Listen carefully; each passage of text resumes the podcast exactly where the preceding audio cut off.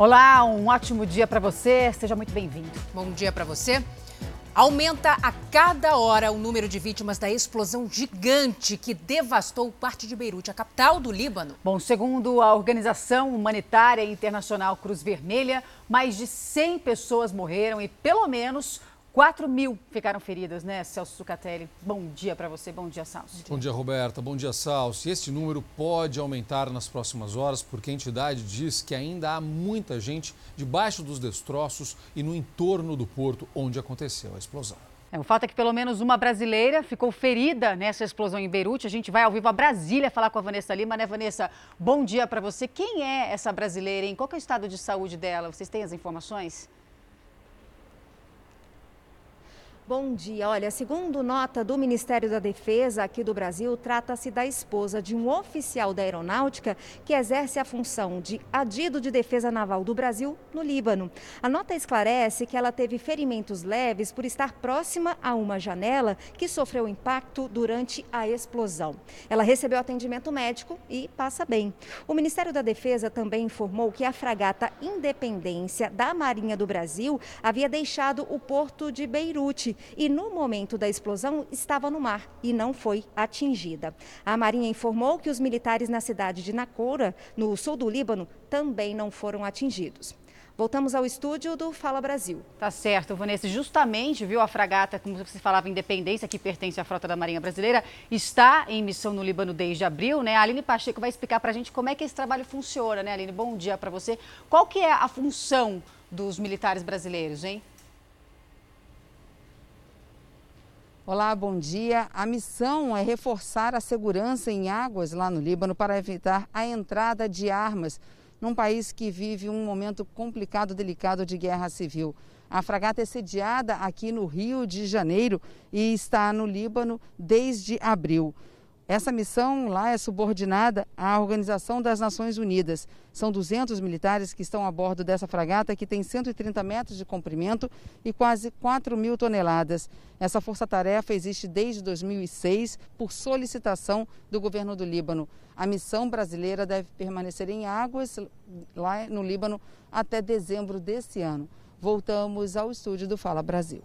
Obrigada, Aline, pelas informações. Os brasileiros que vivem no Líbano ainda estão apavorados com o que aconteceu.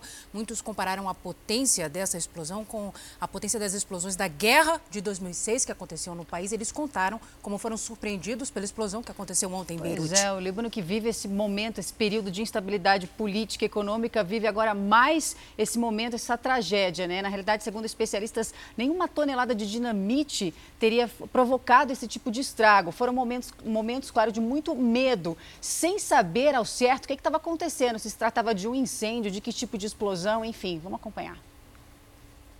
Gente estava com medo, era um terremoto, era um ataque. O que estava acontecendo a gente nem sabia e estava com medo, vai que a estrutura do prédio foi danificada.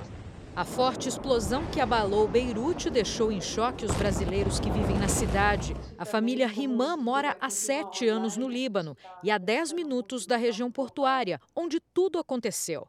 A gente está em choque, é tudo muito rápido, a gente surpresa. Começou tudo a tremer, as janelas caíram. O ar-condicionado explodiu, tem porta que ficou até quebrada pela força da explosão.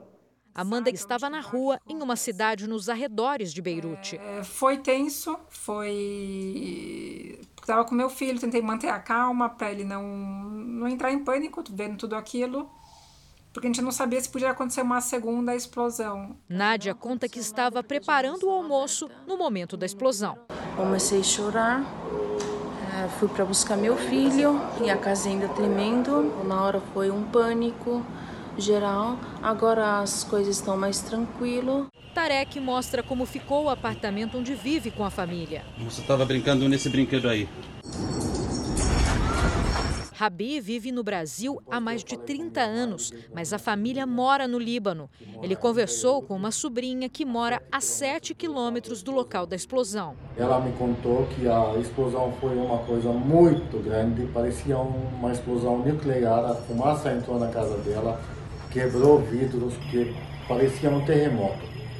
Eh, na casa da minha tia, meu primo e minha prima ficaram feridos por causa da explosão dos, das vidraças governo brasileiro emitiu uma nota em que se solidariza com o povo e o governo do Líbano. De acordo com o Ministério das Relações Exteriores, não há notícias de brasileiros mortos ou gravemente feridos. Natália diz que a situação nos hospitais é caótica. O hospital está abarrotado, não consegue mais é, é, lidar com tanto de feridos. A preocupação dos brasileiros agora é sobre como vai ficar o país. A explosão no porto significa uma perda muito grande dos alimentos que chegam pelo porto, do, do, de tudo que a gente, que o Líbano importa. A família Rimã já pensa em deixar o país. Se Deus quiser, daqui a um mês a gente está pensando muito, nós vamos voltar. Está difícil aqui. E a grande preocupação nos hospitais, como a gente viu também, claro, além dos feridos, é com, é com relação ao estoque das bolsas de sangue. Evidentemente que daqui a pouquinho a gente volta com mais informações sobre essa explosão no Líbano. De volta ao Brasil, novidades sobre a investigação no caso das marmitas envenenadas em Itapevi, na Grande São Paulo. A gente vai ao vivo conversar com o Bruno Piscinato, que já está aqui no nosso telão, né, Bruno? Bom dia. Parece que saiu um novo laudo da perícia. O interessante é que na cozinha onde essas marmitas teriam sido preparadas, não tem nenhuma pista, nenhum resquício aí de veneno de rato, né, Bruno? Bom dia, Salsi. Saiu sim, né? De acordo com esse novo laudo pericial, o envenenamento não foi feito no momento do preparo. O chumbinho foi colocado depois. De acordo com a Polícia Civil, isso aconteceu no posto de gasolina desativado depois que os voluntários entregaram essas marmitas, né? Vale a pena lembrar que hoje completam duas semanas do crime, onde dois homens morreram e dois adolescentes foram envenenados e hospitalizados. Um deles, o garoto de 11 anos, permanece no hospital, mas passa bem, né? A polícia ressalta agora o grande desafio de descobrir quem colocou esse veneno de rato no alimento. Voltamos ao estúdio do Fala Brasil. Obrigado, Bruno. E o chumbinho, para a gente entender um pouquinho, era responsável por quase 60%, é isso mesmo, 60% das intoxicações no Brasil antes de ser banido pela Anvisa. Apesar de proibido, o produto continua entrando no país, agora como contrabando. Não, já... Flávio é pai de Fábio, uma das pessoas intoxicadas por chumbinho colocado em marmitas em Itapevi, na Grande São Paulo. Fábio ainda está internado, mas não corre risco de morte. O pai confirma. Mesmo sendo proibido pela Anvisa desde 2012, o veneno também usado para matar ratos ainda é encontrado de forma clandestina, até mesmo com venda de porta em porta. É, eu já vi alguns vendedores passando na rua vendendo aí. Isso aí. Já passaram aqui já. Eu falei, não, não quero não. Isso é muito perigoso. Nas lojas que vendem produtos agropecuários, o produto não é mais encontrado. É, tô precisando de chumbinho, você vende aqui? Não, não vende? Não vende e, não, e é proibido, viu? É. A mulher de Flávio também comeu uma das marmitas e nunca percebeu a presença dos grãozinhos pretos que mais pareciam tempero. Depois de 40 minutos, quando eu cheguei no hospital, também comecei a passar mal. E depois eu não lembro mais de nada. O aldicarb, nome químico do chumbinho, é absorvido rapidamente no estômago e provoca sudorese, broncoespasmo e parada cardíaca. Uma pequena dose pode matar uma pessoa em 30 minutos. Se a pessoa for expor uma quantidade menor, ainda dá tempo de ir no hospital tomar antídoto, certo? Que é uma injeção de atropina.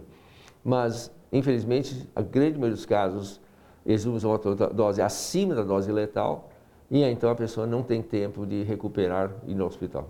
Foi o que aconteceu com Wagner Aparecido Gouveia, de 37 anos, e José Araújo Conceição, de 61. Os moradores de rua morreram logo depois de comer as marmitas envenenadas. A polícia ainda não descobriu quem envenenou a comida doada por voluntários de uma igreja, mas suspeita de vingança, que teria sido provocada por uma rixa com um dos moradores de rua. O fato do veneno não ter gosto facilita esse tipo de ação criminosa.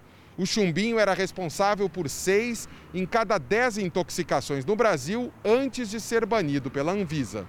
O produto fabricado nos Estados Unidos ainda é importado legalmente por outros países da América do Sul para uso como inseticida em lavouras e depois entra no Brasil como contrabando. Acabou ainda o flagelo do Audicarbo Brasil, porque no próprio Instituto do Ceatox, este ano nós atendemos três casos já de intoxicação por, por chumbinho. E as pessoas conseguiram de uma maneira, não sabemos como, porque ninguém vai contar, né? A mesma pergunta que Flávio se faz desde que o filho foi para o pronto-socorro há duas semanas.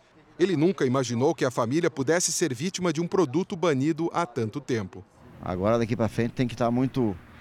Então, mas todo cuidado é pouco. E seis estrangeiros foram presos durante uma ação no centro de São Paulo de combate ao roubo e revenda ilegal de celulares. Olha hein? só o detalhe: além dos celulares, a quadrilha carregava mais de 30 mil reais em dinheiro vivo. A polícia interditou uma rua inteira do centro de São Paulo. Do alto, um helicóptero monitorava a área. Depois de quatro meses de investigações, os agentes fizeram buscas em imóveis residenciais e comércios da região. A operação tinha como objetivo desmontar um esquema de receptação de celulares. Criou-se aqui um ponto viciado em que pessoas ficam no aguardo desses equipamentos eh, e dão destino ilícito a eles. A polícia prendeu seis homens, a maioria estrangeiros sem documentação.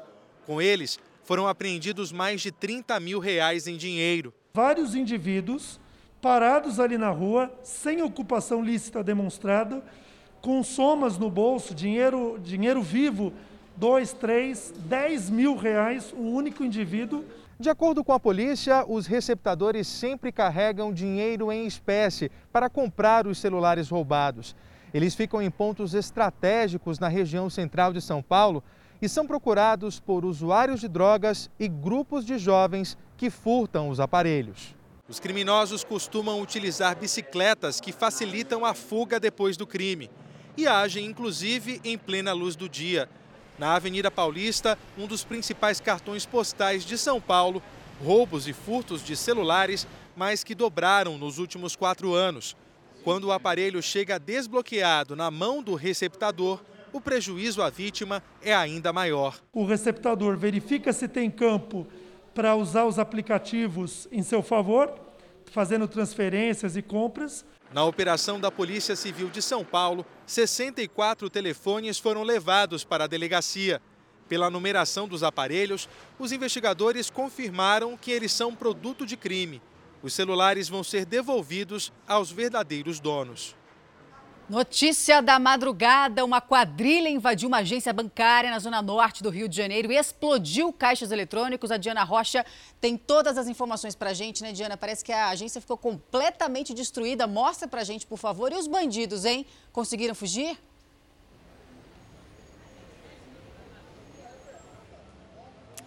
Bom dia. Infelizmente, os bandidos conseguiram fugir sim. O cenário aqui é de completa destruição.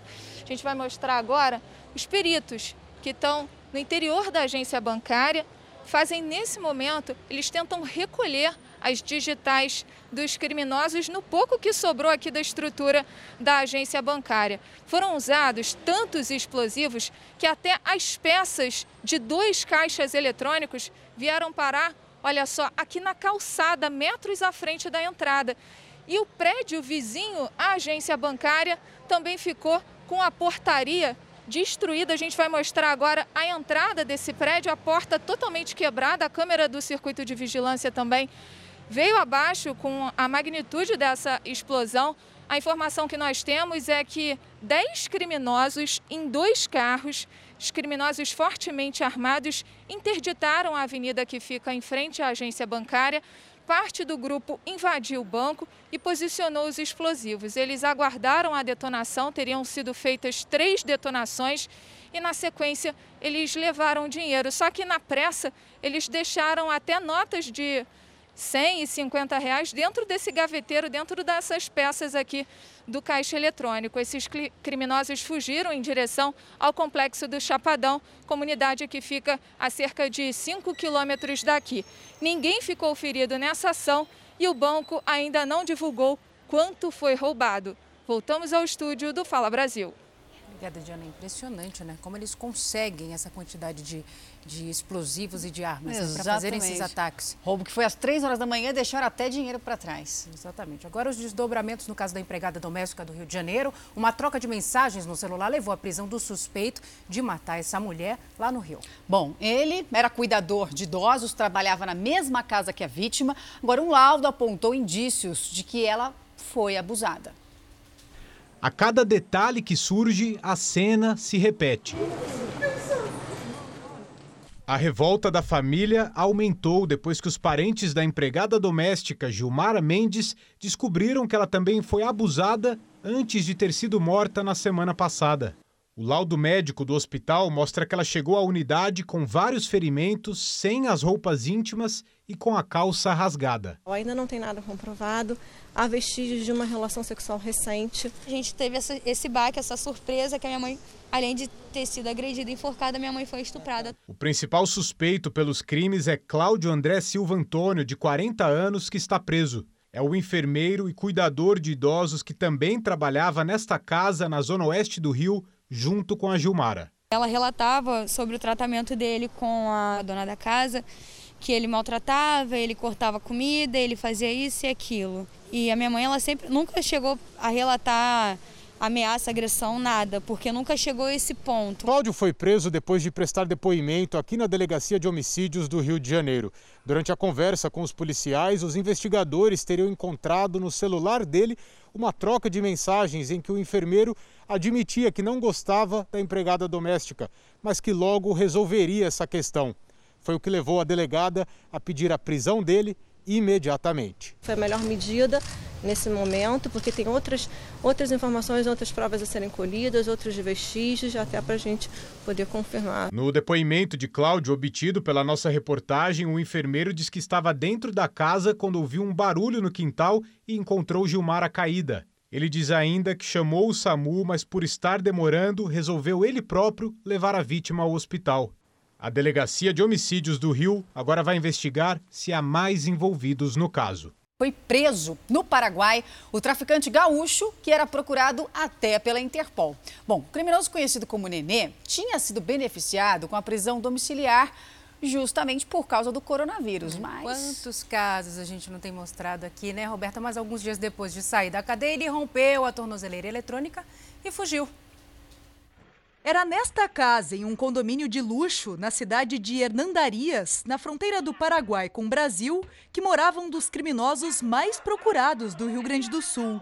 Fabrício Santos da Silva, o Nenê, era considerado o foragido da justiça e foi recapturado em uma ação integrada das polícias brasileira e paraguaia. Ao conceder a soltura em março deste ano, a Justiça Gaúcha argumentou que o detento, que é hipertenso e portador de uma doença neurológica grave, estaria mais seguro com a família em Estância Velha, município a 60 quilômetros aqui de Porto Alegre.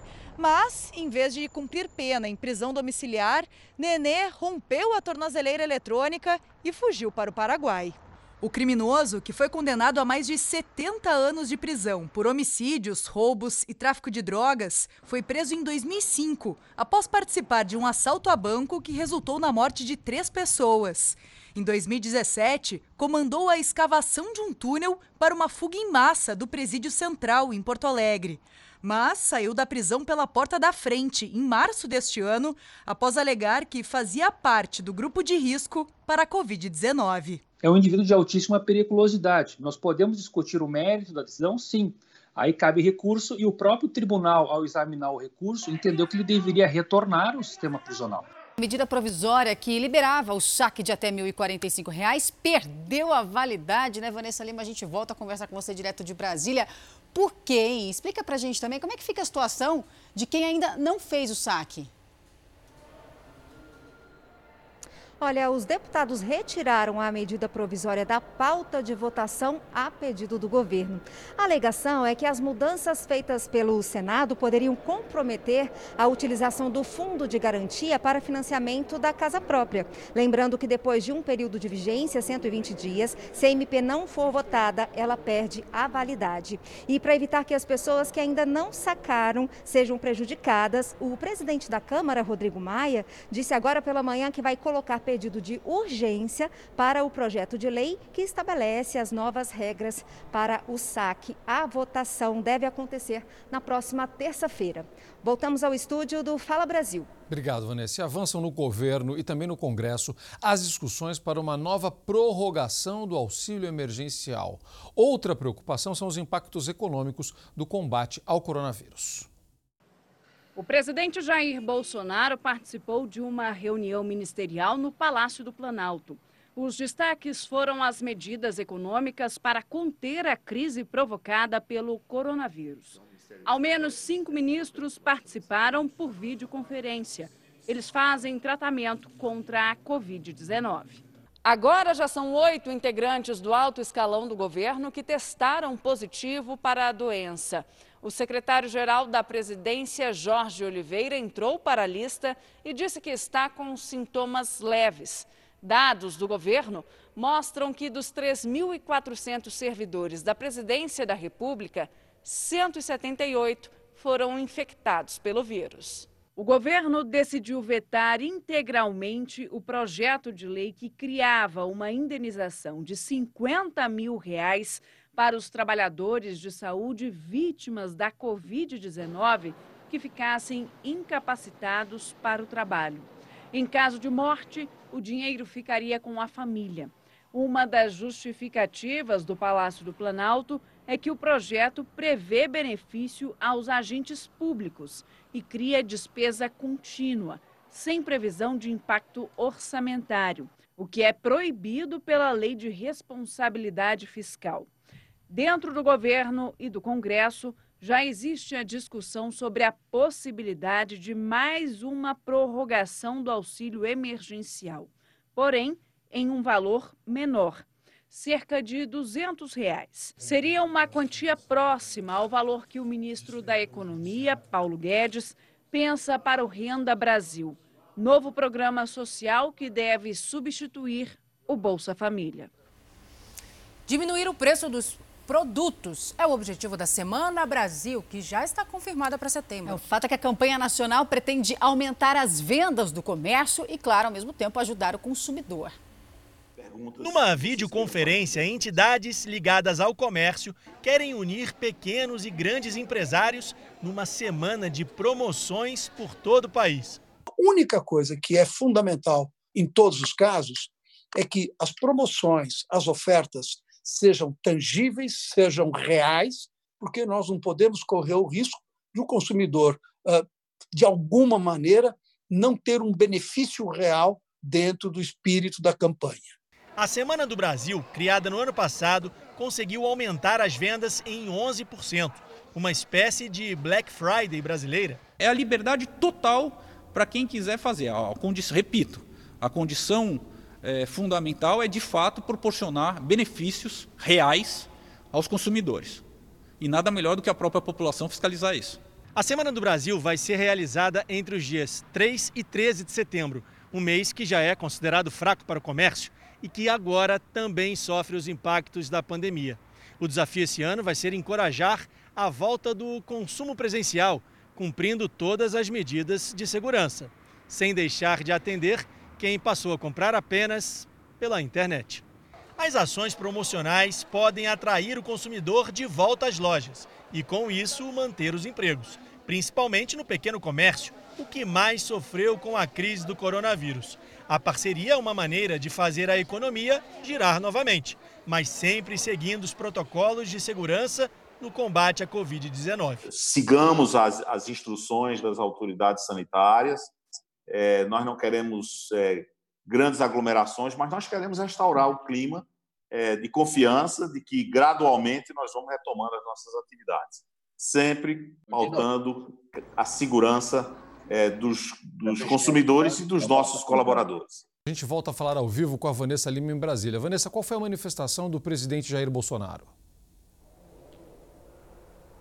Olha, numa rede social, o presidente Jair Bolsonaro lembrou que o Brasil tem a maior comunidade libanesa no mundo e que por isso sente a tragédia como se ela fosse aqui no Brasil. Ele também manifestou solidariedade às famílias das vítimas e aos feridos. Os presidentes do Senado, Davi Alcolumbre, e da Câmara, Rodrigo Maia, se comunicaram com o embaixador do Líbano no Brasil para prestar solidariedade. Voltamos ao estúdio do Fala Brasil. Olha essa história linda. Um menino de apenas seis anos de idade passou a vender sucos na porta de casa para juntar dinheiro. E olha só, não foi para comprar um brinquedo novo, não. Não foi, Salsi. O Enzo tem muito a ensinar para a gente, viu? Ele só queria ajudar o hospital de uma cidade do interior de São Paulo na luta contra o coronavírus. Gente, mais importante, solidariedade. Eu queria ajudar todos, todo mundo, né? Ele ainda tem pouca força para puxar a mesa, mas um propósito enorme. Com a banquinha montada na porta de casa, o menino de apenas seis anos queria arrecadar dinheiro com a venda de sucos para ajudar na luta contra o coronavírus. Sabe daquelas histórias boas que contagiam? Foi exatamente isso que aconteceu com o Enzo. Ele viu na TV a história de uma menina que vendia laços feitos pela avó para ajudar um hospital. Despertou nele a vontade de colaborar também. Cobrando R$ reais por copo, Enzo arrecadou R$ reais com a ajuda da mãe e dos vizinhos durante três dias de vendas. Daí, a Marina fez contato com o hospital da cidade. O Enzo queria entregar para um médico. Ele não, ele não entende que um banco vai mandar o dinheiro para o médico. Ela e o filho foram surpreendidos com a recepção. Enzo entregou o dinheiro e pôde abrir a caixa de um respirador novo uma forma simbólica de mostrar a importância do gesto dele. Eles fizeram uma recepção emocionante, não é nem linda, é emocionante. O hospital é o único da cidade de Artur Nogueira, no interior de São Paulo. Eu tenho 60 anos de medicina, de cirurgia cardíaca, e ainda o gesto dele conseguiu me fazer assim sentir alguma coisa, né? Ações como a do Enzo reforçam a importância da colaboração, sobretudo durante a pandemia. Matias, um menino de 10 anos de Arroio do Meio, no Rio Grande do Sul, também decidiu ajudar. Apaixonado por brinquedos de montar, ele abriu mão de comprar novas peças e doou 300 reais para um hospital. Eu queria doar porque ia fazer o bem, né? Atitude que surpreendeu e emocionou quem trabalha na linha de frente de combate à Covid-19. Um sentimento de gratidão imenso, né? Porque uma criança de apenas 10 anos já tem essa sensibilidade. A história do Enzo conquistou as redes sociais, mas o que mais chamou a atenção da mãe dele foi a preocupação do filho. O menino acha que a doação ainda não foi o suficiente. Quando ele saiu do hospital, ele falou assim para mim: mãe, e se outras pessoas ficarem doentes? Aí eu falei, por que, filho? Ele falou assim, porque só tem um respirador. Ah, eu pensei que um respirador não é o suficiente para ajudar todo mundo.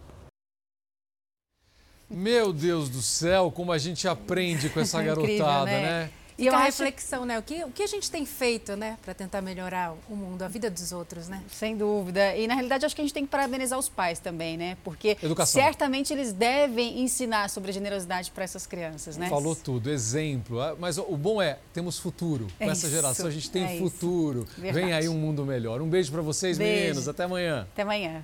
O Fala Brasil de hoje fica por aqui. Você pode, claro, rever toda essa edição e muito mais no Play Plus. Um ótimo dia para você. A gente te espera amanhã. Obrigada pela sua companhia. Um excelente dia.